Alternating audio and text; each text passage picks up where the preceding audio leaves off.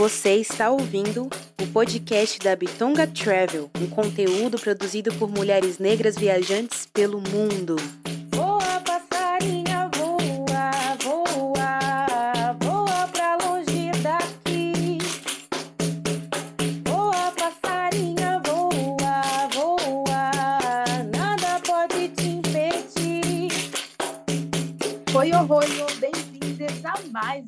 Podcast da Bitonga Travel. Estamos muito felizes de tê-las, tê-los e tê-los aqui em mais um episódio. E esse programa ele só faz sentido porque tem vocês aí do outro lado nos ouvindo, assim também como compartilhando e sempre pedindo mais episódio com pessoas incríveis e com histórias incríveis. Então não esquecem de onde você está ouvindo, de você classificar a gente, de você compartilhar e também deixar algumas recadinhos e mensagens para a gente nas redes sociais. Oi, oi, oi, eu sou a Dani Romão e é tudo isso mesmo que a Rebeca disse. Deixem recadinhos, que a gente adora receber os recadinhos de vocês e deixa lá cinco estrelinhas onde quer que você esteja ouvindo, classifica o nosso podcast. Dani, bom, vamos viajar porque amamos viajar, né? E a gente sempre tem convidados ilustres, destino mais incríveis ainda. Então, por favor, quem é a nossa convidada? Qual o destino e qual é a frase dela? Sim, vamos rodar o nosso globo, iniciando com a frase da nossa convidada, que é a seguinte: Ela grita, eu existo, e nada vai me barrar, eu tenho voz. A dona desta frase, dessa voz poderosa, ela é uma mulher viajante plus 45 que rodou o globo e fez uma viagem para a América do Sul. Então, hoje vamos conhecer a Bolívia com a Flávia Ribeiro. Bem-vinda, Flávia, ao podcast da Bitonga. Tudo bom?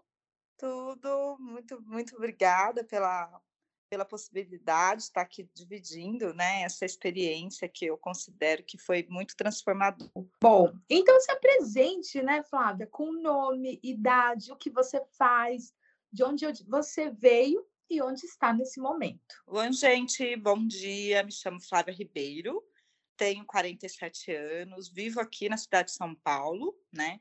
É, trabalho na área de cultura, atualmente sou pesquisadora de mestrado pelo programa do ProMUSP, pela USP, e tenho como tema de pesquisa discutir raça, discutir sobre cultura, né? Então, sou essa mulher aí que está buscando se conectar com a vida de outra forma, buscando também se descobrir também nesse processo, né? Fui mãe por muitos anos nesse lugar de cuidado, de mãe sola, de direcionar minha filha. E por muitas vezes tive que deixar, né, a viagem como algo mais adormecido, né, para eu poder em algum momento acionar esse ser viajante que eu sempre fui desde criança. Então, a viagem para mim sempre teve conectada com a minha própria existência, com o meu próprio jeito de ser, né? Sou uma mulher extremamente curiosa, é, que gosta muito de, de cultura também, de paisagens, né? E, e por muito tempo tive que focar em outras coisas, né? E agora, com 45 mais, estou aí me descobrindo essa viajante preta pelo mundo. É um pouco isso. É um pouco tudo isso. ah, então vamos embarcar nesta viagem, né? Conta pra gente por que você escolheu a Bolívia, com quem você foi, quando você foi, enfim, de onde surgiu aí toda essa inspiração para você realizar essa viagem. Sim, a Bolívia era uma viagem assim que para mim assim, ela era o meu primeiro país que eu queria conhecer da América Latina, né? Eu tive uma vivência com pessoas é, migrantes bolivianas, né, quando eu trabalhava como assistente social e atendia essas pessoas e muitas vezes é, tinha uma relação também de convivência e eu sempre admirei muito, né, a cultura, principalmente as mulheres, né, que sempre procurava é, eu como assistente social, como outras colegas. Então, a, a Bolívia sempre foi um país que me instigou muito a conhecer, né? Eu queria muito desconstruir também alguns estereótipos, né, em relação à própria imagem da Bolívia. Então, é, antes da pandemia, eu tinha já interesse de fazer, começar pela, pela Bolívia, só que aí não foi possível por conta da pandemia. E aí veio outras coisas, outras demandas na vida, né? Esse desejo ele ficou um pouco morno. E quando foi agora, nesse primeiro semestre do ano de 2023, né, no, eu teria direito às férias no meu trabalho, né? E eu tinha 20 dias para tirar de férias. Eu não tinha programado uma viagem, né? Não tinha pensado numa viagem nesse momento. Eu estava muito focada realmente nas tarefas do mestrado. Ao mesmo tempo, né, a própria condição de vida, né, o próprio momento, acho que da minha vida, estava me pedindo uma viagem, né? Só que eu falei, como, né? Eu não tenho um reserva, não tinha pensado em comprar passagem com antecedência, não tinha pensado em roteiro, não tinha pensado em nada. Mas eu falei, ah, eu vou, né? Não sei para onde, mas eu vou, né? E aí eu comecei a pesquisar sobre passagem, comecei a puxar da minha memória algum, alguns desejos que estava também guardado.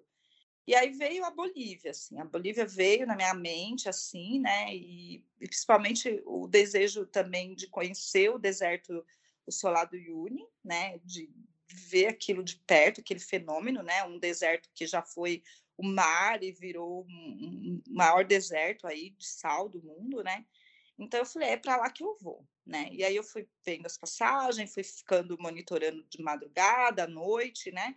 Fiquei aquele processo mesmo de buscar uma melhor oferta. Aí eu consegui comprar pelo Booking, né, a passagem e paguei R$ 1.700 na passagem, dividi milhões de vezes, né? Falei, vou passar aqui, se passar no cartão tá tudo bem. E fui, né? Apertei a tecla do sim, né? E uma semana antes de eu sair de férias, eu comecei a pensar na viagem, assim, né? Agora eu já comprei a passagem, então agora eu vou, né? E aí todas as buscas que eu fazia sobre a Bolívia, sempre muito nesse lugar estereotipado, né? Esse país, assim, estranho, né?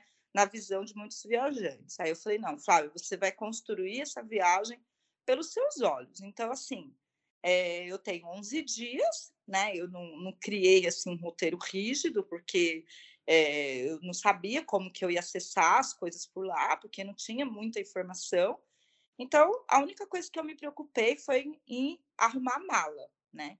Porque aí, pelo, pelo que eu compreendi, eu ia para um deserto e que teria várias variações climáticas, né?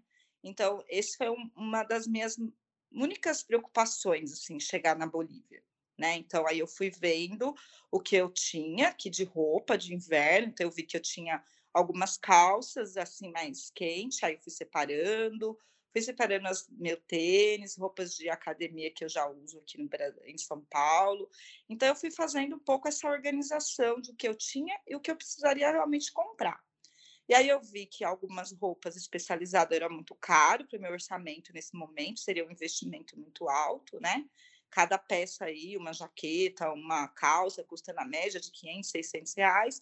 E eu falei, não, eu vou ter que tentar comprar roupas de forma mais alternativa, né? Então, aí eu consegui achar um conjunto de roupa térmica no Mercado Livre que eu paguei 80 reais, uma blusa, uma calça, fui até o Braz, também consegui achar uma jaqueta corta-vento. A única coisa que eu não comprei, né, foi uma, uma botinha de trilha, que eu super indico, né, investir numa botinha de trilha.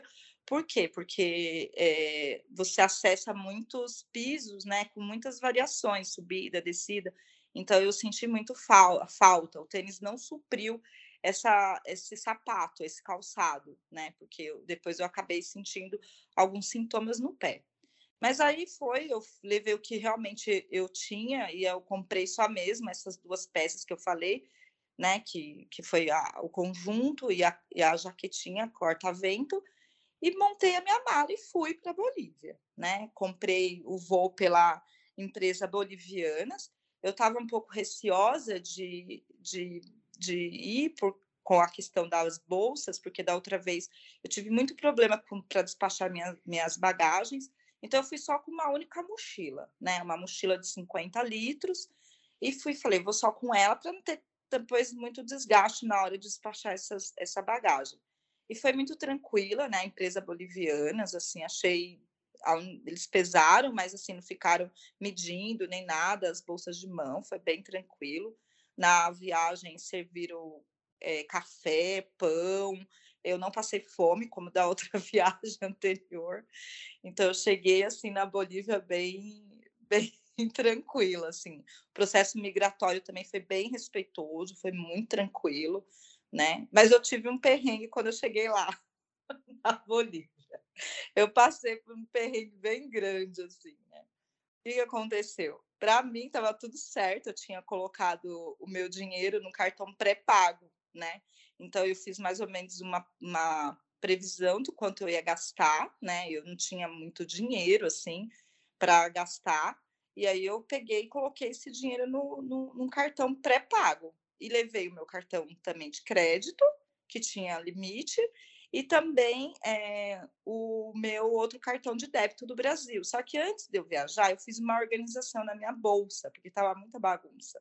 E aí eu fui tirando algumas coisas que eu ia eu não ia levar para a viagem. Só que eu esqueci o cartão. eu esqueci o cartão pré-pago. E aí, quando eu cheguei na Bolívia, eu tinha 100 reais do dinheiro brasileiro, que eu falei, eu vou levar 100 reais, porque da outra vez que eu voltei de viagem, eu não tinha dinheiro nem para pagar o Uber, né? Eu falei, então eu vou levar esse dinheiro, porque aí qualquer, quando eu chegar no Brasil, eu tenho esse dinheiro de emergência. E aí eu tinha esses 100 reais, foi o que me salvou. Por quê? Quando cheguei lá na Bolívia, eu já tinha feito a reserva do hostel, estava tudo certinho, eu fui para um, um hostel que tinha restaurante, né? Porque eu falei, ah, vou chegar com fome e tudo mais, e, né, e até me organizar com tudo. Então é melhor eu, eu chegando lá, num, eu reservar um hostel que tenha restaurante. Foi o que me ajudou bastante. E aí, quando eu cheguei, né, cheguei lá no hostel, coloquei as minhas coisas todas, né? O taxista falou para mim assim: olha, não fica pensando no, na questão do mal de altitude, né? Porque a Bolívia, afinal, é a capital mais alta do mundo, né? Vamos aí colocar 4 mil e alguma coisa aí de altitude, e varia muito dependendo do seu deslocamento, pode chegar a 5 mil, né? Então, ele foi super receptivo comigo, taxista, ele falou, não fica pensando muito, viva, vai vivendo cada dia, cada dia, e foi ótimo, assim, o, né, a, a, essa informação que ele me deu, porque aí eu fui, falei, não, então você não vai ficar encanando com, com mal de altitude, né? E aí eu cheguei no hostel, coloquei as minhas coisas, me organizei no hostel e tudo mais. Tinha um chazinho lá de coca, eu já tomei um chazinho de coca, né? Foram super receptivos e eu saí para dar um giro na cidade, né, em La Paz. E aí quando eu chego no primeiro caixa, né? Eu, eu vou, coloco meu cartão, o caixa engole meu cartão de crédito. Eu vou tirar dinheiro, né? engole meu cartão de crédito. Aí eu falo, ah, tudo bem, eu tenho meu outro cartão pré-pago, tá tudo bem, né? Depois eu resolvo esse BO. E aí, quando eu vou pegar o meu cartão pré-pago, eu percebo que eu não tinha levado o cartão pré-pago. E aí, nessa situação toda, né, eu tive que acionar o, a minha filha, a minha filha daqui do Brasil foi me dando suporte, né, para saber como que eu ia retirar esse dinheiro lá na Bolívia, né? Então, a minha viagem na Bolívia, em La Paz, né? Eu chego lá e tenho que aprender a andar na cidade. Então, eu tenho que aprender a acionar os, os, as, os órgãos, a entender como que é o funcionamento do banco, como eu ia tirar esse cartão de crédito que ficou preso lá na máquina, né? Então, eu procurei os funcionários do banco, eles falaram, ó, você vai conseguir pegar esse cartão só quarta-feira e tá. Eu falei, bom, vou relaxar, né? E aí, enquanto isso, né, nesses três primeiros dias da minha viagem, eu tive que resolver esses perrengues de dinheiro. Enfim, lembrei que eu tinha, na outra viagem, eu tinha feito um cadastro da West Union, né, que é uma, é uma, é uma via de remessa de dinheiro, e na América Latina eles têm vários pontos. Então, eu fiz uma transferência bancária, né, para um agente que eu tinha contato com ele, e ele me enviou, né, um valor até o meu dinheiro realmente chegar desse cartão que ficou preso, né? Então, aí nesses três dias que eu fiquei em La Paz, eu aproveitei também para conhecer a cidade, né? Então, fui conhecendo é, o, o, os, a linha de, de, transporte público, né? Então, fiquei encantada com, com, com a possibilidade, né, de você ter uma linha de transporte público aéreo, né? que são os teleféricos, né? Então eu ficava se olhando aqueles teleféricos, ficava parecendo uma criança. Só que eu tinha pouco dinheiro, né? Então eu tinha que economizar o meu dinheiro que eu tinha, que era os 100 reais.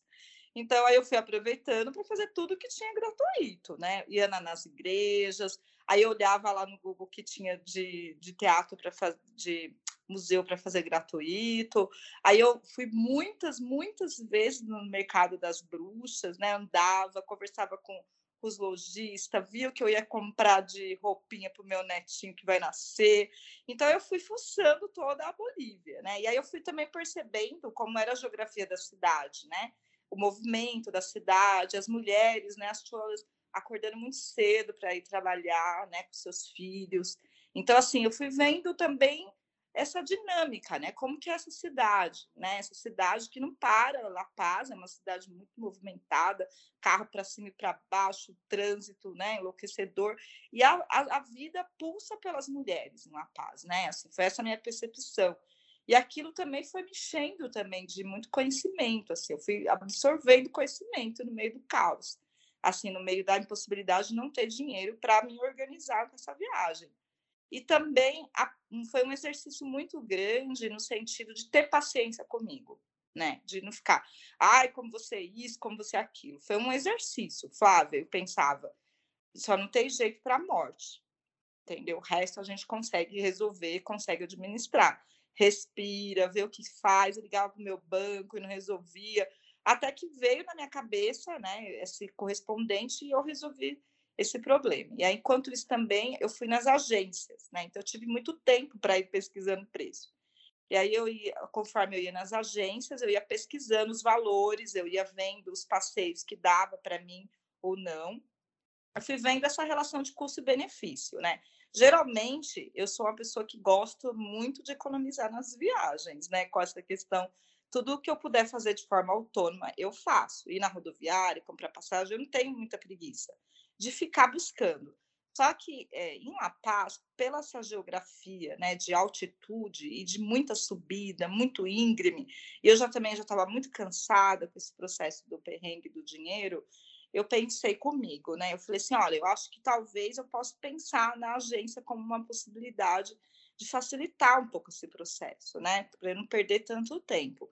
E foi onde eu achei uma agência com duas mulheres, assim, que foram bem receptivas comigo, foram muito acolhedoras. Eu falei para ela do, do problema que eu estava tendo, né, com esse dinheiro, e elas, não, vamos construir um roteiro para você conforme a tua realidade e conforme quanto você tem, né? E elas foram cobrindo também muitos valores, tipo de outras agências, e a gente foi conversando sobre a questão mesmo do meu próprio biológico, né, da, da, da questão do meu condicionamento físico, né, e aí, o que me também assim, me surpreendeu da Bolívia é que eu achei que eu ia só acessar o Solar do Uyuni, obviamente que eu ia conhecer o país, mas eu me surpreendi muito com as possibilidades que você tem em La Paz, né?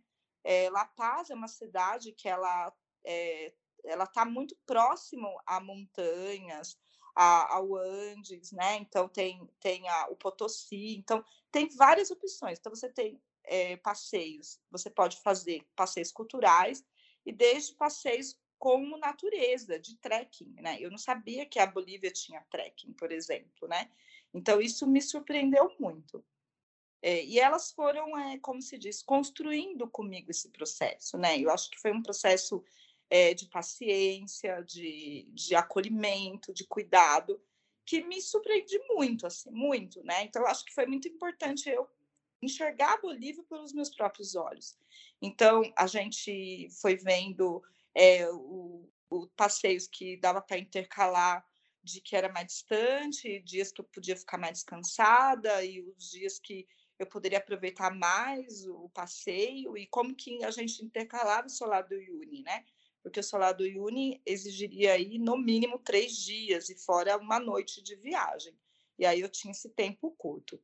Mas aí a gente construiu, né? Eu fui primeiro para Chacataia, que eu nunca tinha visto uma montanha na minha vida de gelo, e assim foi assim para mim inesquecível, foi assim transformador, né? Porque esse passeio, né, de mais ou menos duas horas de da, de La Paz, E, e, e, eu me surpreendi assim com a beleza, né? Com a paisagem que eu, eu não, não tinha não tinha programado essa passagem, eu não, não sabia desse roteiro, foi assim, conhecendo mesmo lá em La Paz, foi indicado pela agência, e eu fui, assim, foi incrível, né? Eu, a gente, o objetivo era chegar a 5 mil é, de altura, acima do mar, e encontrar uma lagoa esmeralda, que eles chamam, né? Que é uma lagoa lindíssima.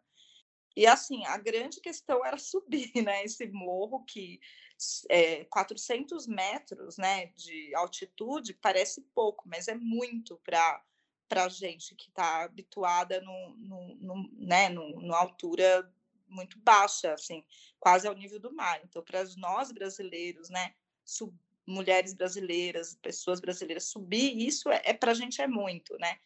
Então, é, foi bem desafia desafiador, assim, para mim, porque realmente eu sentia muito a falta de ar, né? Mas teve, assim, um processo comigo e também teve muito coletivo, assim, muitas dicas de pessoas, ó, oh, respira assim, vai respirando, a sua respiração vai te ajudar. O próprio guia, né? Os guias, a maioria dos guias que eu, que eu participei, assim, que eu fui nos passeios, todos eles eram nativos, né? Então, eles tinham muita paixão pelos que eles, que eles faziam, eles conheciam muito, né? Então, isso também foi me dando segurança. O guia falava assim: olha, se você sentir dor de cabeça, a gente para, você desce e você fica descansando, né? Então, indica, o indicador sempre era dor de cabeça. Então, sentiu dor de cabeça, você para. E aí sempre vinha alguém, você tá bem, eu sentava, eu respirava, contemplava, né? Para mim foi assim, eu nunca tinha visto, né, aquela, aquela montanha, assim, a paisagem era algo, assim, para mim muito inédito.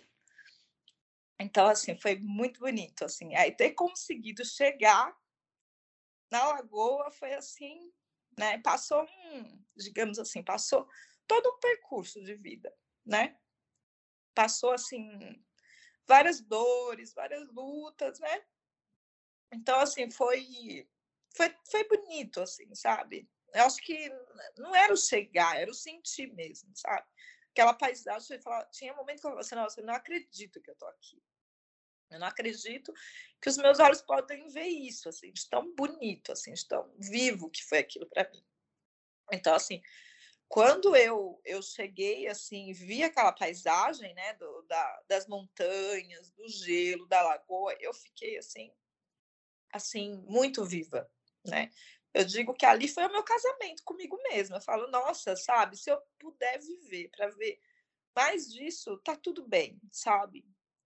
As, advers as adversidades da vida, o dia a dia, o corre, vai valer muito a pena, porque foi um, um processo, uma emoção, acho que única, assim, sabe? De que eu vivi na minha vida inteira, assim, foi incrível, assim, incrível, incrível mesmo, né? E acho que é, tinha sim né, o mal de atitude, tinha a dificuldade de subir, tinha sim a questão da falta de condicionamento físico, né, pela vida do dia a dia, mas foi incrível. Assim, foi incrível conseguir chegar e ver aquela água, né, ver aquele gelo, né, que assim, eu fiquei muito grata, assim. E eu também senti muito forte a natureza, assim, essa relação mesmo da Pachamama, assim, que às vezes a gente não tem noção do que é, né? Então, é difícil descrever ou falar, né? Porque foi uma coisa única na minha vida. Eu acho que eu nunca vou viver, né? Eu posso viver situações parecidas, mas a sensação foi assim inexplicável. E também assim, outro, né, passeio também que eu acho que foi muito marcante, né, para mim, nas redondezas de La Paz, foi conhecer um sítio arqueológico, né, de que eu também nunca tinha é, conhecido na vida. Eu também não, não sabia que eu ia conhecer um sítio arqueológico, né? E foi também incrível, incrível, né? Conhecer o, o Chanacu, né? É um, é um sítio que fica a mais ou menos as, a mais ou menos duas horas de La Paz.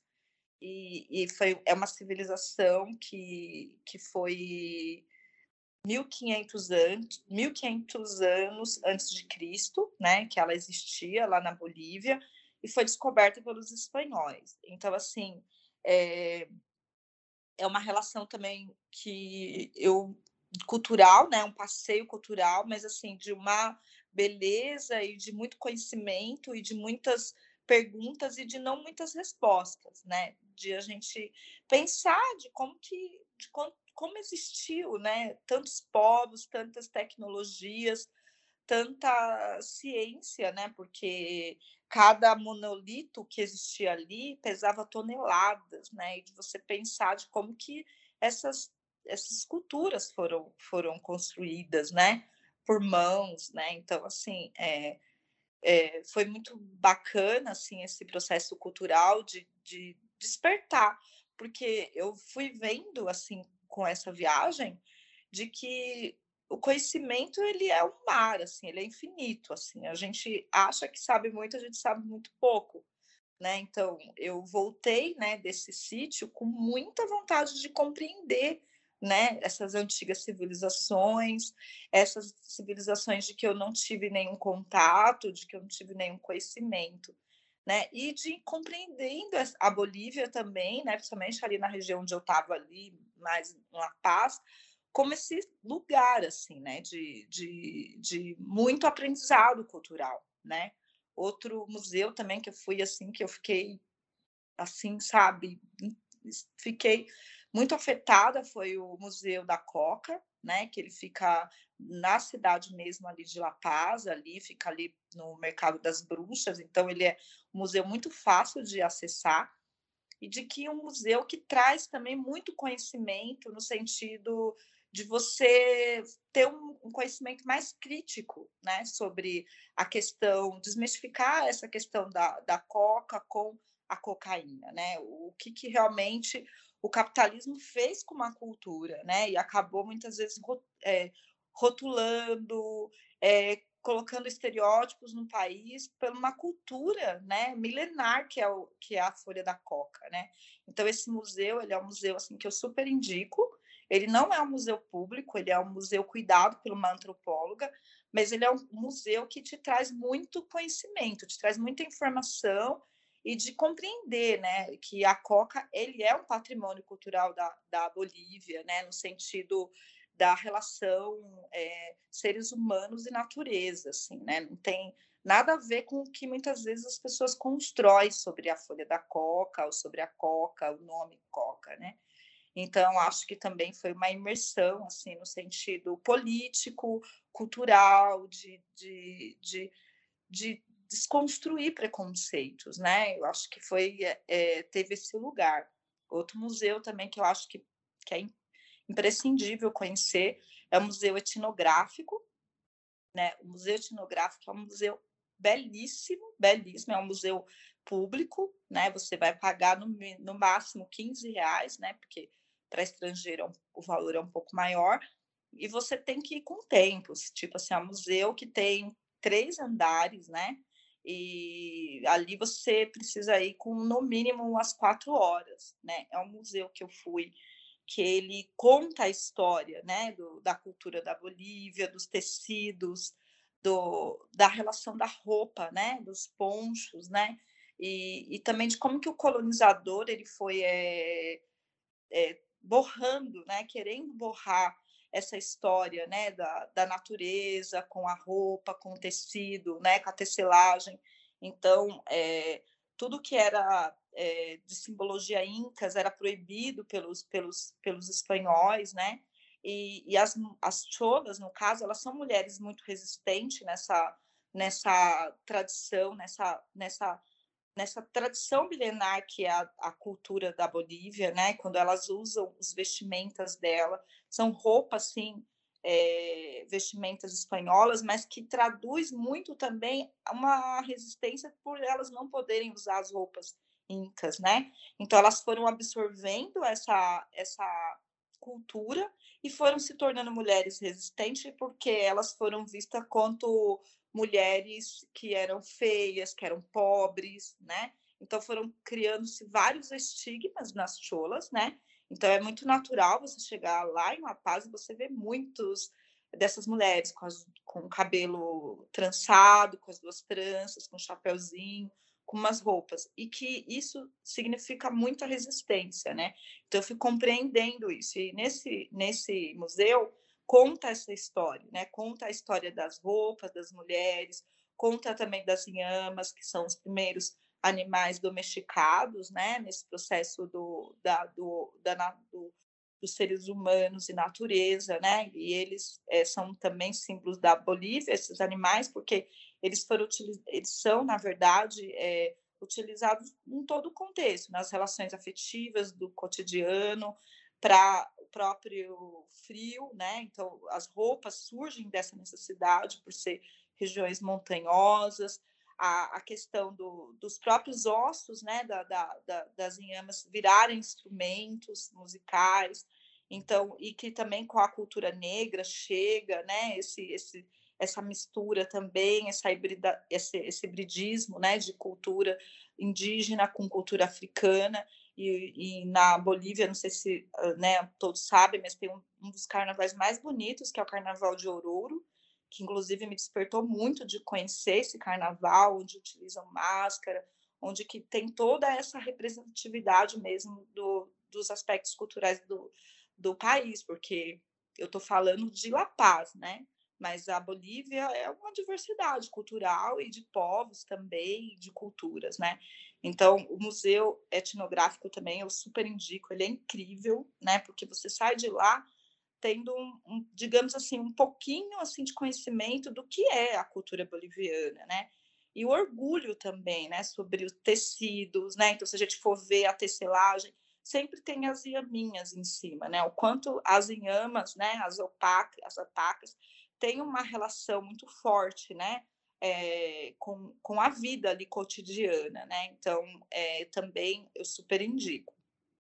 É, bom, aí, né, nessa travessia toda, assim, de, de conhecer, né, La Paz, para mim foi, é, foi inédito, eu realmente não, não esperava, eu não tinha expectativa de, do que seria viver, eu fiquei mais ou menos cinco dias em La Paz, né, e aí eu, também uma das coisas para mim, assim, que eu acho que eu tive uma conexão incrível, que eu me senti muito criança, foi realmente andar de transporte público da Bolívia, que foi os teleféricos, né? Então, na Bolívia tem 10 linhas de teleféricos, né?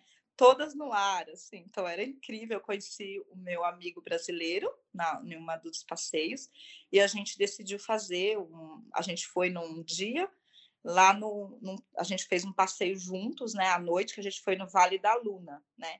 E aí nesse mês de no mês de, de outubro na Bolívia, não, mês de setembro, né? Setembro, eu fui na primavera, né? Setembro para outubro, eles comemoram o Dia do Amor e o Dia da Amizade, né? E uma das coisas que, que nos surpreendeu muito, esse meu amigo, a gente ele tinha visto na programação que na Bolívia tem esse dia no Vale de la Luna, ia ser aberto para todo mundo, né? Para comemorar o Dia da Amizade, o Dia do Amor. Então a gente foi de transporte público, então a gente pegou o, o, o teleférico e fomos para esse passeio. Então foi incrível, a gente percorreu as 10 linhas, né? E aí tinha momentos que era muito alto, tinha momentos que parecia que o teleférico ia parar assim, nas casas, ia bater nas casas, né? E, e para a gente era assim, aquilo era um tour, né? E para os moradores é, era muito tranquilo, né? Eles sobem naquele teleférico com muita tranquilidade.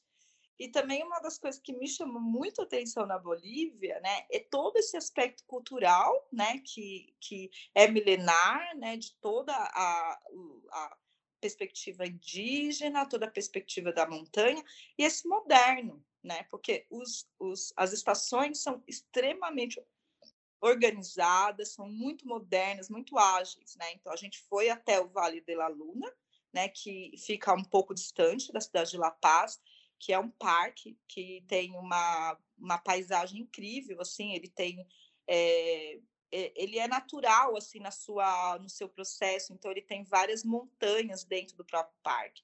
Então ele é um parque muito parece um sítio arqueológico, mas ao mesmo tempo não é um sítio arqueológico, né? Ele tem uma geografia bem bem típica mesmo, né, da região.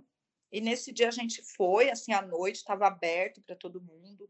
E foi um dia que a gente conseguiu viver, assim, se conectar com a vida cotidiana da Bolívia, né? E, e era muito bonito, porque esse, esse dia não tinha uma relação é, com, com a compra, né? Então, nesse dia, todo mundo passeava junto. Então, tinha criança, tinha famílias, tinha amigos, namorados, né?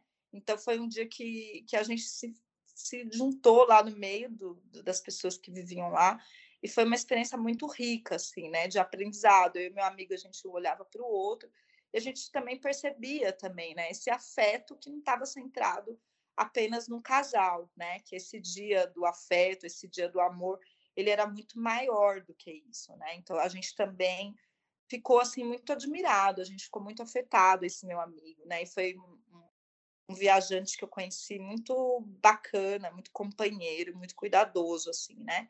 E a gente voltou tomando sorvete juntos, andamos de novo de teleférico, voltamos para o hostel de teleférico e depois cada um seguiu a sua, a sua, o seu percurso, né? A Bolívia, né? Ele é um país que você tem várias possibilidades como viajante. Você tem a possibilidade de você ficar na própria Bolívia, de você conhecer a Bolívia, né? Vir subindo, você pode vir pela fronteira do Brasil-Bolívia, né? E, e, subindo e conhecendo as principais cidades, né? Você pode conhecer Potosí, conhecer é, as cidades assim mais históricas e ir até o Solar do Uyuni, depois subir para La Paz e fazer La Paz e depois ir para para Copacabana, conhecer o Lago Titicaca e ir para Peru, ir para o Peru. Muita gente faz esse trajeto. Eu, como tinha um tempo reduzido e também eu queria me afetar com a viagem, então o único lugar que eu queria mesmo conhecer era o Solar do Uyuni, assim que eu tinha fixo. De resto, eu estava meio que deixando as coisas rolarem, né? Então, eu não tracei assim esse percurso, mas é um, é um país que dá para você fazer dois em um. Dá para você conhecer Bolívia, dá para você conhecer Peru. Avalio que aí precisa de mais tempo, né? Uns 20, 25 dias de viagem é um tempo aí ideal para você conhecer os dois países, né? Até porque cada pessoa ela vai ter uma reação do seu do mal de altitude. Então tem pessoas que vai precisar de mais tempo para se adequar à altitude, tem outras que menos. Ninguém sabe como você vai se sentir mal de altitude. O que me ajudou bastante foi que eu levei uma farmacinha. Então, às vezes, eu tinha dor de cabeça à noite, né? Então, ele ia, o mal de altitude ele vinha um pouco no final da noite e eu tomava um dipirona, eu tomava um remédio e melhorava, tomava muita água, né? Teve noites sim que eu tive problema de não conseguir dormir pela falta de ar, né? E aí o, os exercícios de respiração ajudam bastante, né? Fazer os exercícios de respiração. E tem pessoas que eu avalio que precisam passar no médico, se estão se sentindo insegura. Tem medicações que você pode tomar para já reduzir os efeitos antes de você chegar no país né? Então, isso vai variar para cada pessoa. Mas eu acho que o tempo, assim, de 25 é um tempo muito bom, né? Nesses 11 dias que eu fiquei, eu fiz muita coisa, porque passando do, dos outros três dias, eu acabei fazendo, né, o, o, o, o parque arqueológico, fui ver a montanha, depois eu peguei um dia para ir lá no conhecer o Lago Titicaca, né? O maior lago praticamente um dos maiores lagos do mundo, assim, né? Que é um lago como se fosse um mar. Essa viagem eu fiz no mesmo dia, então foram quatro horas para ir e quatro horas para voltar, para conhecer Copacabana e para conhecer a Isla del Sol, né? Que é um que muitos dizem que é o portal da vida, porque foi lá onde os incas passaram, então é que eles chamam de portal do Sol. Eu indico que o ideal é você passar dois dias e uma noite, dormir lá no Copacabana. Foi uma viagem linda, incrível, com certeza, né? Eu fui vendo os Andes, atravessando toda a América do Sul, né? Que foi também para mim muito impactante, me afetou bastante, né? Ver os Andes cortando assim a toda a América, lógico que eu não estava em toda a América, mas saber que ele passa por toda a América ali, né? Chile, Argentina, né? O Bolívia, Peru, Colômbia. Então isso me deu uma uma conexão muito bonita, muito importante. Mas é, foi uma viagem muito cansativa no sentido do percurso, né? Porque quando você chega em Copacabana, você tem que chegar lá e você tem que pegar um outro barco para você acessar a Isla del Sol. E é mais ou menos uma hora para ir, só do, de Copacabana até chegar na Isla del Sol que também tem a Isla de, de la Luna, que eu não cheguei aí.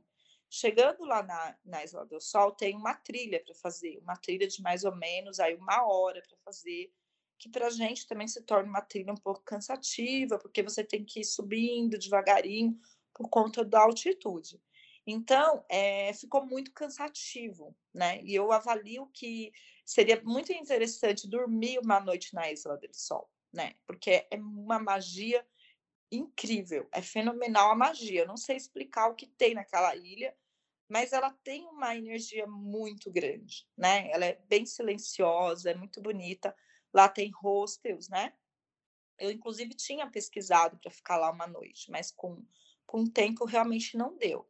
E aí a gente, é, nesse caso, eu voltei no mesmo dia. Eu fiz um tour de, de day, que eles chamam, né? De, de vai e volta. E aí eu acho que se torna não muito bom, assim, aproveitado. E o almoço, excelente, assim, muito bom, porque é uma região, né, que tem muito peixe. Então, para quem gosta de peixe, é uma região propícia para comer um peixe. Tem muitos restaurantes também. Tem muitas opções. É muito organizado mesmo essa viagem, né, que eu fiz de um dia, assim, eu fiquei boba com a organização da viagem, né? E as agências lá também, elas, elas trabalham em conexões. Então, eu, eu acessei uma agência, mas as viagens eram em rede. Então, era, por exemplo, lá, para essa viagem, eram muita gente de várias outras agências. E eu acho que isso também foi muito legal, porque não hierarquizou, sabe, de classe, raça, nem nada. Então, eu estava com pessoas que tinham acessado uma agência talvez X, mais cara do que a minha, sabe? Mas eu estava lá numa condição de igualdade. Então, eu achei muito legal também essa logística da, da Bolívia, de, de pensar o turismo enquanto rede, né? Mesmo que você compre de uma agência, eles se conectam quanto rede né? Então, é, você está junto com pessoas de vários países que falam, falam outros idiomas e, e, me deixou muito, me senti muito orgulhosa de mim mesma. Eu estou aqui, ó. Uma preta viajante aqui, ó, firme e forte aqui, né? Então foi bem bacana nessa né, viagem, é, no sentido da energia, da beleza, né? O lago, gente, é o mar, assim, para mim eu não tinha dúvida que aquilo era mar, né? Porque é muito. Ele é infinito, você não consegue ver o fim desse lago, né? E é de uma beleza também surreal, mas eu acho que exige mais tempo, né? Para você saborear melhor aquele lugar, para você comer melhor. Lá também tem muitas feirinhas, né? E também lá é uma via de, de passagem também. Muita gente vai conhecer lá e já vai direto para o Peru né? E tem muitos ônibus. Então, assim, uma das coisas que eu me surpreendi também bastante com a Bolívia é que quando eu pesquisava sobre viagem, falavam assim que a Bolívia tinha muito problema de higiene, né? Que era sujo, que era isso, que era aquilo.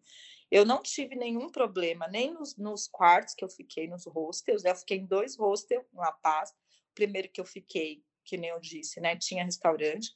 Eu acabei saindo de lá porque ele tinha um perfil muito europeu, né? Então, ele tinha é, no cardápio dele tudo inglês, o público era muito europeu. E eu queria realmente ter uma experiência de hostel boliviano, né? Então, eu acabei é, mudando para um outro hostel, né? Não por causa do valor, porque os valores lá são bem baixos, né? Então, você consegue uma hospedagem, assim, razoavelmente bem, assim, num hostel muito bom, por 50, 60 reais, né? Um, top, assim, digamos, o, o melhor classificado no Booking, você vai pagar 60 reais. Então, realmente é barato, né? Até para as pessoas que querem ter a experiência de ficar em hotéis também é, não é caro, né? Eu fiz um levantamento, conversei com pessoas, então, tipo, 150 reais você consegue também ficar no hotel, né? Eu sou uma pessoa que gosto da cultura do hostel, né? Então, assim, eu sou uma viajante que curte ficar em hostel, né? Pela coletividade, pela possibilidade de, de fazer novas amizades, até porque eu sempre viajo sozinha. Então, também para poder também me conectar com outras pessoas. Aí eu acabei é, mudando, eu fui para um hostel com, com um espírito mais boliviano, e foi uma ótima escolha que eu fiz. Foi para esse hostel, aí teve, no último dia teve a festa da Pachamama, que era o dia do turismo, né, lá na Bolívia. Então, eles comemoram o Dia do Turismo. Então, esse hostel promoveu lá né, uma festividade voltada a Pachamama, com comes, com bebe, com fogueira, né? Então, ele tinha uma tradição mais boliviana. Então, assim, para mim, é, tinha café da manhã, né? Então, assim, é, o preço também é um preço muito justo. Na hora de eu ir para o aeroporto, ela organizou para mim o táxi, porque o meu voo era de madrugada, tipo seis, seis horas da manhã mas eu tinha que sair um pouco mais cedo, então ela deixou reservado o táxi. Outra coisa que eu percebi na Bolívia, eles são muito pontuais com as questões dos horários, são muito atenciosos.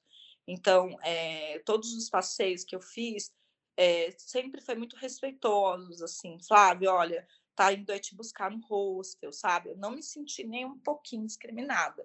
Foi assim uma das viagens assim que eu me senti muito segura né? Assim, também enquanto mulher, eu não tive um problema de ser assediada pelos bolivianos, nem nada. Eu saí à noite, teve uma noite que eu fui num barzinho, né? Que a vida noturna na, na Paz, ela começa é, de quinta para sexta. Sexta é o dia mais forte, né? Então eu tinha até pesquisado uma danceteria para eu ir. Tem um movimento lá de afro-bolivianos, né? Então eu tinha pesquisado para eu estar tá indo, só que ia ser na, no, na, na, na no dia que eu ia para o Solar do Yuni, né? Então acabou por eu não conseguindo ir. Mas eu vou deixar na minha página lá da Preta Viajante a indicativa lá desse lugar que as pessoas podem acessar, que tem esse movimento, né? Porque a Bolívia também recebeu também pessoas de África, né? E somente a questão musical, né, tem uma influência muito grande. Eu acabei não indo, não, não conseguindo ir, mas eu tinha feito essa pesquisa. E aí eu fiquei mais ou menos, né, esses, esses quatro, cinco, quatro dias aí na, em La Paz, né, vivendo um pouco mais a cidade. Depois eu vivi os passeios, e aí, no, no, quando foi no, na, mais ou menos na, no sexto dia de viagem, eu fui para o Solar do Yuri, né? O que que eu me organizei com a agência? Eu falei, a gente faz tudo que é aqui em torno, né? E que é aqui mais próximo de La Paz, e deixa para eu fazer o solar do Uni mais na parte final, porque assim eu faço o solar do Uni, vivo o solar do Uni, depois eu volto para La Paz e volto para o Brasil. Então eu me organizei desse jeito. Por quê? Porque de La Paz para o solar do Uni, é, você tem que dormir no ônibus, né? Só que é, é muito tranquilo você também ir sozinho para o solar do Yuri. Você não precisar de uma agência se você fazer essa opção. Por quê? Porque tem o terminal de ônibus La Paz, tem muitas empresas que, que vai para o solar. E os ônibus saem todos no mesmo horário. Sai às nove e meia da noite. Então você tem que, então você tem que chegar lá, né? Mais ou menos por volta das sete, mais ou menos da noite, oito horas você compra a sua passagem, porque é muita, é muita empresa vendendo. Os ônibus também me surpreenderam, porque assim, eu fui preparada para não ter banheiro nos ônibus, porque falavam isso. Imagina, gente, os ônibus são super ótimos. É, ônibus é, leito, semi-leito, né? E o preço, a média do ônibus para você para o Uni é mais ou menos 120 reais, né? Como eu fechei tudo com a agência, eu deixei tudo para a agência fazer. Pode ser que teve, tem uma diferença de margem de preço, sim, mas eu acho que a diferença foi muito pouco, né? Então eu estava cansada, então para mim foi mais interessante. Eu cheguei lá na, no terminal de ônibus, já procurei a minha, minha empresa lá e, e fui para o Solar do Iune. Fui dormindo, né? Que é mais ou menos umas 10 horas de viagem. Quando eu cheguei lá, já tinha uma pessoa para me receber, né? Então eu, eu fiz o Solar do Iune em três dias e duas noites. Yuni é uma cidadezinha que faz parte do, do distrito de Potosí, né? Que também, se a pessoa quiser, dá para ela fazer o solar do Yuni e conhecer Potosí, que é chamada Cidade Branca, né? Onde vai que é a cidade que mais produziu prata, uma das cidades que foi mais rica, né? Do, do, do mundo, é uma cidade que foi super movimentada, que os colonizadores exploraram muito e, e Potosí é essa cidade que tem essa, esse acervo né, mais cultural, mais do colonizador. Eu não tive muito vontade de ir, eu queria, acho que me afetar com outras coisas da viagem. Então, eu, fi, eu fiquei no Iuni, né? E depois de Uyuni já comecei a conhecer o deserto, né? Então, chegando lá, eu conheci um grupo, teve treta também na viagem, teve treta, né? Então, eu não sabia o grupo que eu ia que eu ia ficar, né? É, como eu falei para vocês, são várias conexões de várias agências. Então, tinha um casal de brasileiro, tinha uma suíça, tinha é, eu como brasileira também, e tinha um francês e uma alemã, né? É, todos, é, exceto uma, não falava espanhol, que era a alemã. O restante, todo mundo falava espanhol. E só que eu também esqueci de uma coisa, né? O meu amigo, que já tinha vivido o Solar do Uni, ele falou para mim assim, Flávio, você pode fazer opção. Você pode viajar com, com, com os latinos, né, com a Sul América, e você pode viajar com os europeus. Você faz a escolha. Eu não me atentei muito para isso, assim, sabe? Falei, não quis pensar sobre isso, né? E fui. E aí, chegando lá, né, fiquei nesse grupo, tudo mais. No primeiro momento, parecia que estava tudo muito bem, tudo muito romântico, aquela coisa gostosa, aquela vibe boa de viagem, né? Eu e os brasileiros, a gente se organizou para comprar vinho, porque a gente entendeu que a gente gostava de tomar um álcool à noite, né? E a cerveja lá na Bolívia é muito caro, né? Cerveja é mais caro do que a comida. Então, uma cerveja custa em média 25 a 30 reais, né? E aí tinha muitos dias que eu não bebia, eu e os brasileiros, a gente compramos vinhos para levar, compramos alguns petiscos, é muito importante levar isso para o deserto, né? No meu pacote, nesses pacotes, geralmente é incluído tudo: a hospedagem, né? A alimentação, café da manhã. A única coisa que não está incluído é, é o pagamento do parque. Você tem que fazer um pagamento do parque que vai mais ou menos vai te custar aí uns 100, 120 reais, assim, né? Uns 150 boliviano, vai dar mais ou menos 120 reais. Então, você tem que levar esse dinheiro. E, e também ter dinheiro para pagar os banheiros, né? Isso também em La Paz. Em todo lugar na Bolívia, os banheiros você paga. Em La Paz é dois bolivianos, e lá no, no, no, no deserto é um dólar né? Eu tinha levado muito, eu levei bastante lenços umedecidos, que ajudou bastante, porque muitas vezes eu ia no banheiro natural, outras vezes não. E a gente, então a gente, né, se juntou nesse grupo para fazer essa expedição, a gente tinha nosso nosso guia, né, do, da, da expedição, que era um guia da, da própria região, do Solar do Iune, 10 anos trabalhando lá e vivendo naquela região, né? Um homem muito simples, um, muito acolhedor, muito sábio. Então a gente começou essa expedição, né, pelo pelo Museu dos Trens, né, que é um, é um, é um lugar muito comum lá de você já chegar no Iune e já acessar o Museu do Trem, que para mim assim foi muito divertido. Eu sempre sonhava, era meu sonho conhecer o solar do Iune, né? Então assim, você tira aquelas fotos, né, incríveis subindo no trem e assim, tirando foto no trem, tirando foto dentro do trem, né? É um, é um, é um era passava esse trem, né? Esse trem ele, pass, ele percorria desde do Chile, né, até o Iuni, né? Para a gente entender um pouquinho, contextualizar esse deserto, né, o solar do Iuni, e era também fazia parte do, do deserto do Atacama, era o único deserto, né? Fazia parte de toda a Bolívia. E aí teve uma guerra entre os países e acabou se dividindo. Então, a Bolívia tem o, o deserto de sal, tem também uma parte do deserto que não é o deserto de sal, e vai fazer fronteira com o Chile. Então, tem muito. Aí, para você fazer a sua escolha, você tem várias opções. Então, você pode conhecer somente o solar do Uyuni, que você vai precisar só de um dia. Para você chegar até o, a fronteira do Chile, você vai precisar desse tempo, que seriam três dias e duas noites. E aí tem gente que chega na fronteira, né? O guia vai te ajudar a atravessar a fronteira e você vai para o Atacama, que é no Chile, e você pode ir embora pelo Chile. Então você também tem essa opção. Então você pode fazer tanto ele mais curto quanto ele mais prolongado. Eu não sei dizer como é para chegar no Atacama, como, né? Aí você tem que acessar o Chile, a moeda do Chile, tudo do Chile, né? Então eu fiquei mais na Bolívia mesmo. Então eu fui com esse grupo, né? Então foi, foi incrível, né? Conhecer o museu, tirar fotos.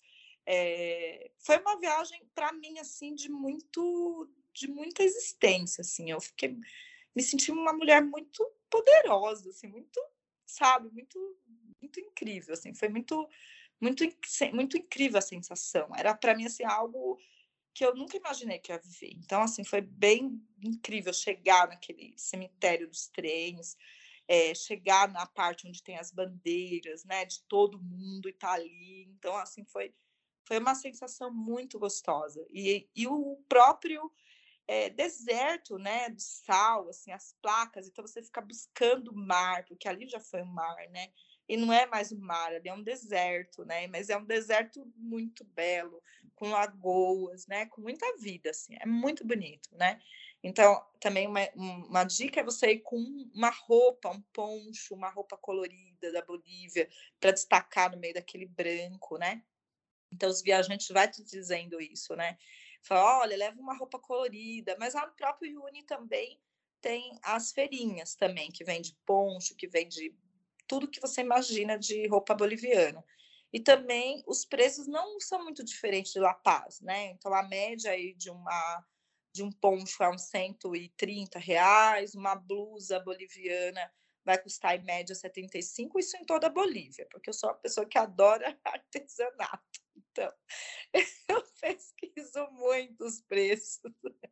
Então, assim, é muito tranquilo. Se você não comprou lá em La Paz, você pode comprar no seu lado Uni. Lá também tem é, hotel, tem restaurante, tem uma estrutura muito boa para acolher o turista, né? Mesmo as pessoas que só querem realmente conhecer o solar. E aí, é, esse, esse, processo, esse trajeto foi, durou um dia, né, de conhecer o solar, é, nesse dia da viagem não tinha água. E também é muito difícil você confiar na previsão do tempo. O, o deserto ele tem seu tempo próprio. Então, o, o guia ele fala que, por exemplo, os, os asiáticos eles viajam e ficam uma semana lá no solar, porque eles não, eles não sabem como tá. Então, tem dia que chove muito, então você não consegue aproveitar muito tem dia que está muito seco, né? E tem dia que tem o espelho de água. No meu caso, eu não consegui ver o espelho de água, estava seco, mas também vou falar para vocês, é, é, é, impressionante. E aí também tem as fotinhas clássicas, né? Tem as fotinhas clássicas do, do, do, do da viagem, né? Que é com os, com os animaizinhos que eles fazem, né? Faz aquelas viagens que, que dá uma impressão de que você é pequeno né? E aí tem alguns pontos que cobram, e no nosso caso, nosso guia, ele não cobrava. Essa foi uma das tretas que eu tive com os europeus, né? Que eu vou falar um pouquinho mais para frente. Ele não cobrava, então ele ficou horas e horas para tirar fotos de todo mundo, agachado, abaixado, sabe? Aparece fácil aquelas fotos, mas não é tão simples assim. E dá saltinho, e dá e vira, não sei o quê, mas era incrível, muito divertido, né? Você dança, você deita nas placas, é uma sensação única, né? Sentir aquilo é algo assim impressionante, é muito bonito, é muito bonito mesmo, assim, é incrível, é incrível de você falar assim, nossa, a América Latina, estamos dentro da América Latina, a gente tem isso aqui, esse deserto, é fenomenal. E a gente ficou nesse um dia, né? E aí também, outra coisa também que me surpreendeu, porque nas dicas de viagem dizia que as hospedagens, assim, ó, vocês não fiquem esperando muito luxo, é horrível, vocês vão ficar sem tomar banho. Então, eu já fui preparada para não tomar banho. A própria moça lá da agência falou, ah, Flávia, são hospedagens muito simples, né? Talvez tenha um lugar que você não vai conseguir tomar banho. Então, eu já fui meio que preparada para não tomar banho, né? Já levei três, comprei aqui do Brasil os leicinhos umedecidos e fui com eles. Outra dica também muito importante é levar protetor solar e muito hidratante. Por quê? Esse tipo de, de, de, de, de produto na Bolívia é muito caro, porque ele vem ele vem de forma importada. A Bolívia não tem mar, né? Então ela precisa dos portos dos vizinhos, né? Que seria, no caso, o Chile. Então, é, a Bolívia é um país muito barato para você viajar, para você comer, para você beber, para você fazer os passeios. Mas, em compensação, esses produtos importados são caríssimos, né? Então, tipo, um, um, um fator de proteção lá de, de, custa 120, 150 reais. Né? Então, é, com, você tem que levar isso aqui do Brasil. É uma dica que eu, eu, super dou, porque eu acabei não levando creme hidratante, tive que comprar e tive que comprei um alternativo, não foi bom. Depois tive que comprar outro creme, então saiu muito caro para mim. Eu gastei quase 100 reais para comprar um hidratante, né? E no deserto exige porque é muito vento, é muito sol, é, é você tem várias temperaturas no mesmo dia, né? E a, o fator da pele é uma coisa que você vai sentir bastante. Então, é, passando essa, esse dia, a gente foi para esse hostel, era um hostel de sal, e me surpreendi muito, porque era um hostel é, bem organizado, né? Tinha é, um quarto para duas pessoas, né? Então, também é, depende. Eu tive muita sorte, né? Eu vi muita gente reclamando, eu tive muita sorte. O hostel extremamente limpo, tomei banho de água quente, me alimentei muito bem, né? Então, tinha sopa de entrada, tinha comida, carne, arroz, sabe? Então, assim, salada, tinha chá, né? Eles têm o hábito de, de acolher com chá, assim, quando você chega. É, as camas, assim, muito quentinha. Então, eu tinha levado até um colchão. eu tinha levado até um colchonete, porque falaram que tinha que levar uma colchonete. Não precisei, só ocupou espaço na minha mala. Porque tinha quatro, cinco cobertor, né? E, e como no deserto, à noite, né, falam que pode chegar até menos 5 graus, então eu tinha muito medo de sentir frio.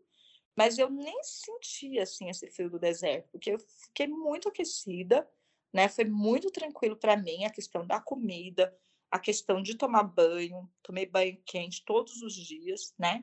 No segundo dia a gente ficou no hostel, no outro hostel, que esse hostel já era bem dentro do deserto, já era praticamente aí quase chegando no Chile. Então, são povoados que recebem a gente, né? Esses povoados, muitas vezes, não vai ter mesmo, é, a energia é por gerador, né? Então, tem um tempo aí de, de, de energia. Mas aí, quando a gente chegou, eles falaram: oh, vocês têm tanto tempo para tomar banho, né? Tinha banheiros, todos limpos também, muito receptivos. Nesse daí tinha até vinho, a gente foi recebido com vinho, tinha taça, sabe, assim, muito, muito cuidadosos, assim, sabe, muito cuidadosos. Eu não tenho uma palavra para reclamar em relação à receptividade no Solar do Uni nesses dias que eu fiquei lá. Então, é, no segundo rosto eu também eu tomei banho, era um banho mais curto, mas também que tinha banho. Então, eu não fiquei sem tomar banho, é mito isso. Para mim, é um mito, porque eu tomei banho todos os dias. E no deserto a gente foi conhecendo, né, outras paisagens, né? Então, o deserto ele também ele é muito diverso, né, com muitas lagoas, né, com vulcões assim, com paisagens lindas também, paisagens que eu que olha, assim, foi incrível, né, o, a paisagem, as fotos, é, você narrando, você não tem como você descrever a beleza que é, porque é muito bonito. Então, você está passando, uma hora é pó, pó, pó, pó. Chega uma hora que você vê, por exemplo, uma ilha de cactos gigantes, né? Então, é, é, é, assim, é surpreendente. Outra dica também é que você tem que levar dinheiro em espécie, porque você, dentro do deserto, você vai ter, por exemplo, esse, essa ilha, você tem que pagar, que é mais ou menos uns 15 reais para você entrar dentro da ilha. Se você não quiser, você fica lá de fora, né? É, para você é, acessar também as termas, né, que tem uma, uma piscina de termas também que foi feito com as águas do vulcão, você tem que pagar também, se eu não me engano, são cinco bolivianos, dá uns três reais, né? Só que se você não tiver o dinheiro, você não vai visitar esses espaços, né? Então é importante ter um dinheirinho ali de reserva, né? É, para deixar para esses gastos. Então, a, a paisagem do deserto, né, do Solado Uyuni, indo para Atacama, ela é muito diversa, né? Você vai ver flamencos, né? E você fica se perguntando como eles têm aquelas cores, né? Tão bonita, aquela cor linda, assim, pro laranjado. Então, a gente ficava se perguntando, né? Eles se alimentam de algas. Você vai ver lagoas coloridas, diversas cores, lagoas brancas, né? Você vai ver montanhas de tudo quanto é cor. Montanha colorida, montanha umas faixas brancas, né? Então, assim, é incrível, né? O, o, a beleza que tem no deserto, né? E aí, como eu estava falando, na segunda noite teve um estresse com os europeus, né? Porque o nosso guia, eles foram vendo que tinha outros guias e os outros guias eram bilíngue, muitos dos outros guias sabiam é, descrever os fenômenos biológicos das montanhas. E o nosso guia era um homem da região, era um homem simples ali, né, que vivencia o solar também e que tem muito conhecimento, assim, no sentido de acolher, de apresentar a Bolívia, né, para gente ali para aquele solar, de falar das experiências de outros viajantes. E aí o, o um dos europeus, uma das europeias, se queixou, né, do, do, do, do da, de como, né, o manuseio desse, desse guia, né, à noite. Eu não, eu não concordei com ela, né, eu disse para ela que achava que ele estava indo muito bem, que eu estava aprendendo muito, né, que, que para mim estava muito tranquilo. E, e aí, só que aí eu acabei também falando para ela: olha, não sei porque de repente vocês não, não viram de vocês entrarem no grupo de guia bilíngue, né? Que tivesse essa, essa opção bilíngue. E aí gerou um estresse, né? Essa Suíça ficou muito brava assim comigo. É, senti que aí foi um processo de querer meio que, que me racializar, de querer, sabe, é, ficar fazendo deboches com o meu espanhol, da forma que eu falava. E foi ficando foi ficando algumas situações bem estressantes assim, né, por conta de que eu me posicionei em relação, né, à questão do guia, que eu não concordava, né, que eu achava que ele estava atendendo muito bem, que a viagem estava correspondendo muito bem para mim, tava, que estava me atendendo as minhas necessidades, né. E aí depois isso acabou no outro dia, né, da viagem, no segundo dia, né, de deserto, é, do grupo não querer falar comigo, de ficar aquele silêncio, de ficar aquela situação.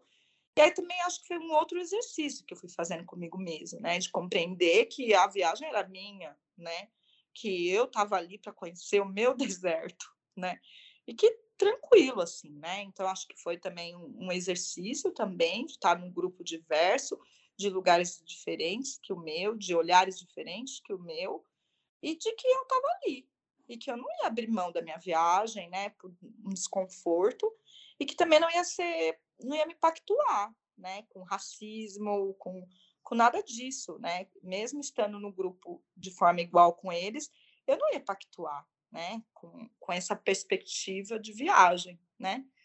De, de ficar querendo é, dizer o que, que tem lá na Europa, que é bom, que lá não tinha na Bolívia. Então, era sempre esses comentários, né?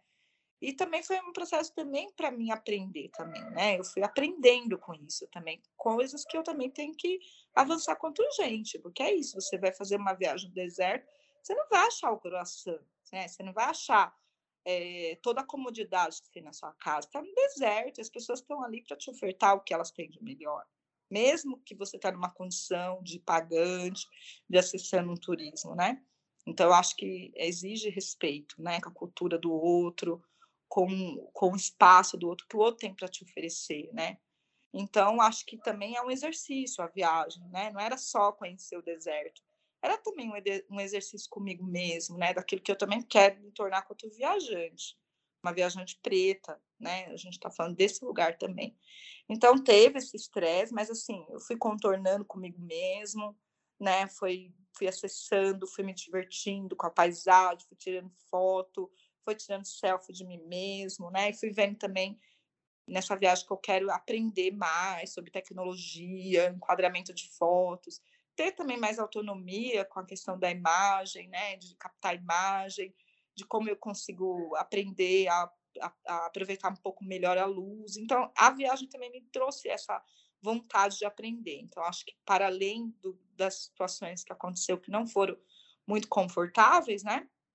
E também da próprio apaixonamento, às vezes, de alguns brasileiros, né, com, com o que é de fora, né? E, e eu, eu, me senti muito sozinha nisso, nessa treta, né? De ver, né, esse apaixonamento, assim, né, do brasileiro, que é do outro, né? E a e eu me vi também quanto, a, quanto latina ali, eu não podia ser conivente com aquilo, né? Com um homem trabalhador ali que, que depende daquela renda para ele sobreviver e para depois ter uma reclamação na agência tirar o emprego daquele homem, né? Não, não acho que seria justo. Tirando isso, né, eu acho que eu me conecto de novo com, com o deserto, me conecto de novo com a viagem. e vou vivendo essa viagem de forma muito intensa, né? De forma muito intensa, os perrengues vão ficando para trás, né? Então aí eu termino o deserto, né? A, a, os três dias e três noites, assim, com essa experiência de muito, de muita beleza, de muita vivência mesmo, desconecta da internet, porque lá também a gente quase não tem internet, tem alguns pontos, né? Então é bem importante, né? Quando tá entrando deserto, avisar para os familiares, olha, eu tô indo, vai ter pontos que não vai ter contato. Em alguns momentos a gente tinha contato, né? Muitas vezes você tem que comprar a, a, o sinal, porque não, não, tem. Então, são coisas que você está tão acostumado a ter que no deserto você não vai ter, né? E você vai ter que aprender nesse tempo a viver sem, né? Então, acho que também eu trago essa experiência. E depois eu volto, né, para La Paz, pego o ônibus de volta para La Paz. E aí, voltando para La Paz, eu, eu chego também, vou para o mesmo hostel que eu deixei as minhas coisas. Você não precisa levar tudo para o deserto, né? O que você precisa levar são as quantidades de roupas necessárias. Então, você pode deixar a sua mochila em algum lugar, né, no depósito, no, no hotel, no hostel onde você está. É muito tranquilo isso, né?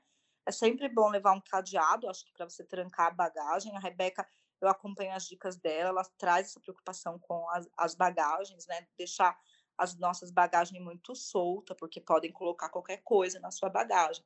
Então é bom de você deixar, coloca um cadeado, leva uma mochila e coloca as coisas, né? O que é importante levar para o deserto são as roupas essenciais, né? Que é a, a, uma, essa roupa térmica, uma camiseta, também corta-vento, protetor, é, eu acho que também levar os, o papel higiênico, né, ou, ou você levar o, o, a toalhinha, né, umedecidas, é, o tênis também, eu acho que é importante, eu acho que o de trilha é melhor, né, que deixa o pé mais firme, levar um chinelo, né, no solar do Yuri mesmo eu senti muito calor, então dá para tirar o sapato, ficar descalço, colocar um chinelo, né, no solar do Yuni, é, levar água, então é importante, né, quando você chega no, no, na própria cidadezinha do Yuni, você comprar, tipo, já compra 5 litros de água para levar, também é muito importante a água, se hidratar bem, e chapéu, né, então é importante também você levar um chapéu, por causa do, do, do da poeira e de óculos também, é muito importante, né, então tem algumas roupas que são muito essenciais né? A comida, toda essa parte você vai contratar junto com, com o seu com que você for contratar. E levar também algumas guloseimas é importante, levar amendoim, algumas coisas para você comer nos intervalos, né, de, de, chegar num lugar do outro. Eu não senti mal de atitude no deserto, então foi mais tranquilo do que até inclusive La Paz, né? Não tive nenhum nenhum, digamos, é, não tive dor de barriga, não tive nenhum problema quanto à questão da minha estadia na Bolívia, assim, com a questão da alimentação. Para mim foi muito tranquilo. E aí eu volto, né, para La Paz, aí de La Paz eu fico mais um dia, vou comprar as minhas coisinhas, porque eu tinha pesquisado os preços, né, então eu já sabia mais ou menos que eu queria levar.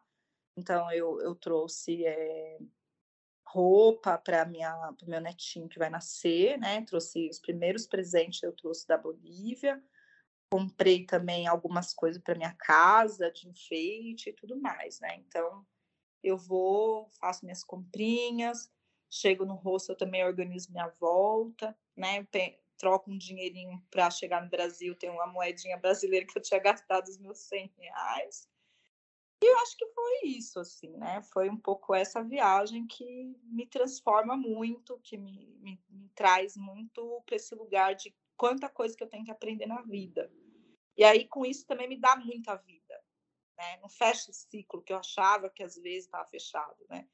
Então, por isso que eu, eu falo que essa viagem é um renascer, assim, sabe? Digo, nossa, eu fui fazendo conta, falei, nossa, se eu querer conhecer um país, dois por ano, eu vou ter que voltar ainda para viver, que eu não vou conseguir dar a volta no mundo, né? Então, eu acho que a Bolívia me traz isso, assim, sabe? Esperança, assim, sabe? Foi uma viagem muito bonita. Meninas, se vocês quiserem ir conduzindo. Ai, ainda bem que ela estava tímida, né, para contar a viagem. porque o programa foi dela, né? É isso, a gente gosta de gente que chega aqui e, e realmente comanda, porque a viagem ela só é a viagem, é a viagem perfeita, porque foi a gente que desenhou, a gente que traça, né? É muito legal poder te ouvir, Flávia, muito legal poder reviver a minha história com a Bolívia, é um lugar que eu gosto muito, foi um dos meu segundo país internacional, por sinal, é, que eu pude conhecer, e o salário do Uni foi ao acaso que eu conheci.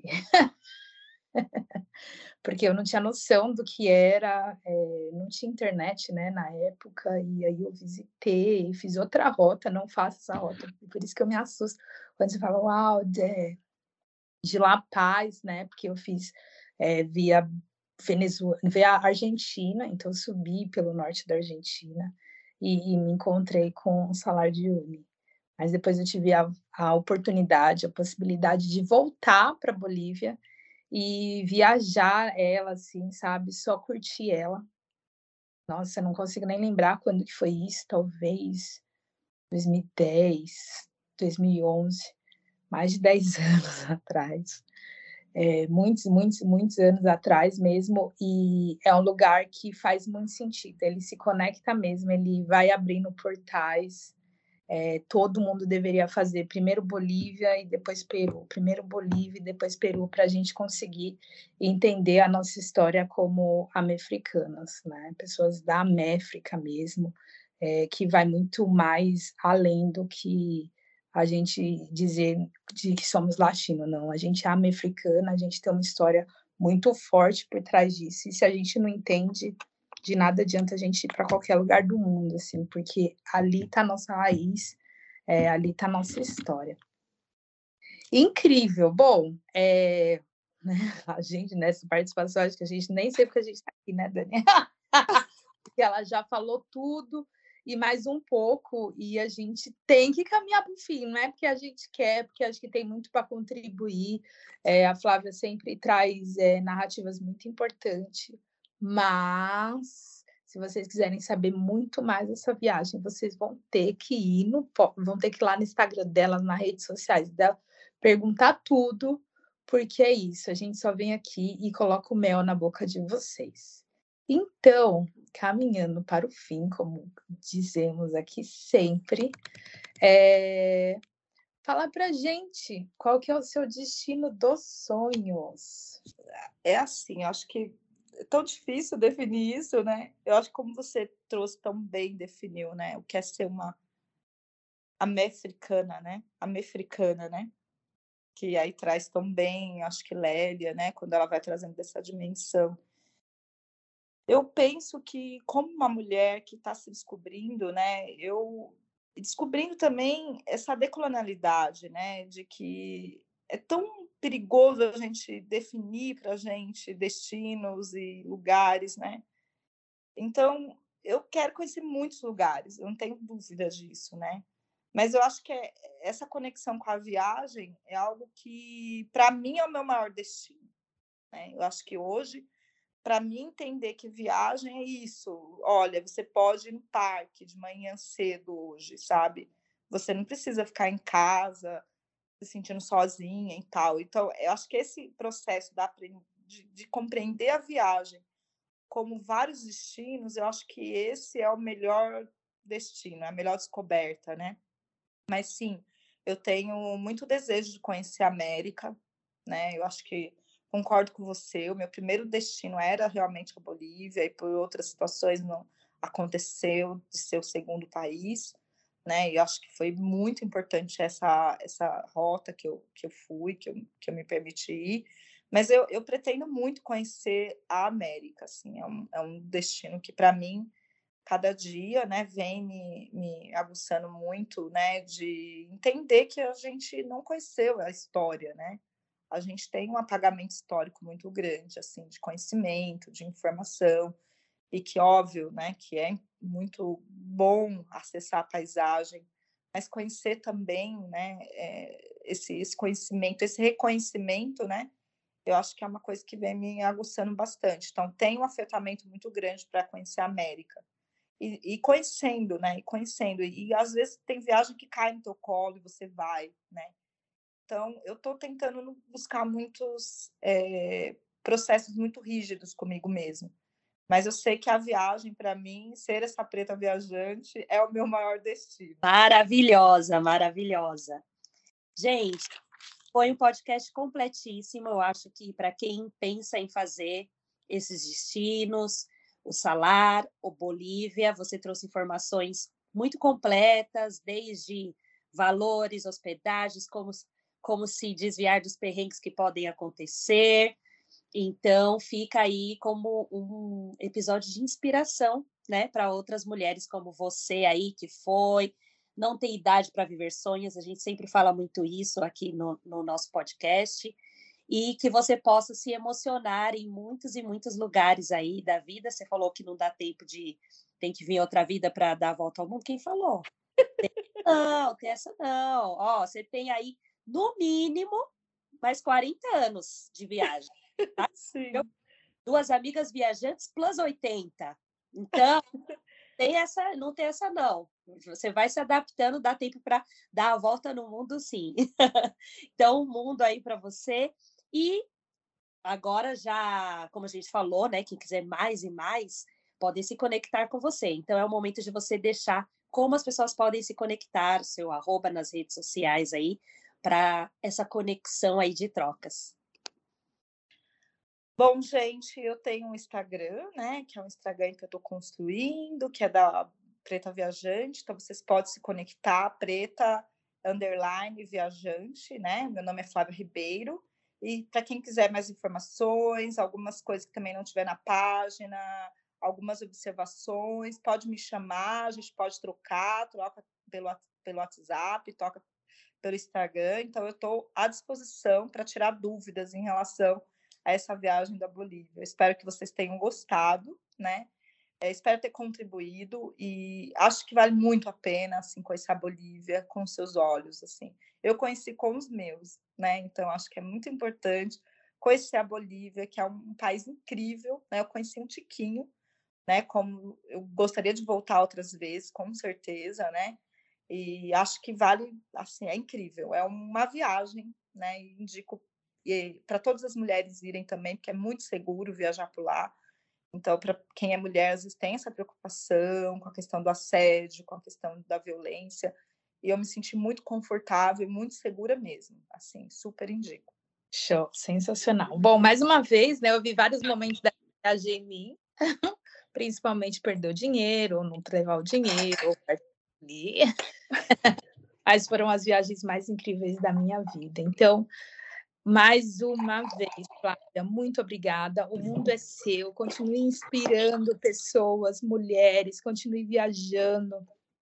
Vai, mostre tudo através dos seus olhos, através das suas escrevivências e através da sua pesquisa, né, de mestrado, que você está aí nesse caminhar, nessa trajetória. Então, que todas as nossas divindades possam continuar te dando muita luz, sabedoria e também é, proteção nesse em toda a sua trajetória. E parabéns, né? Que vai ser vovó.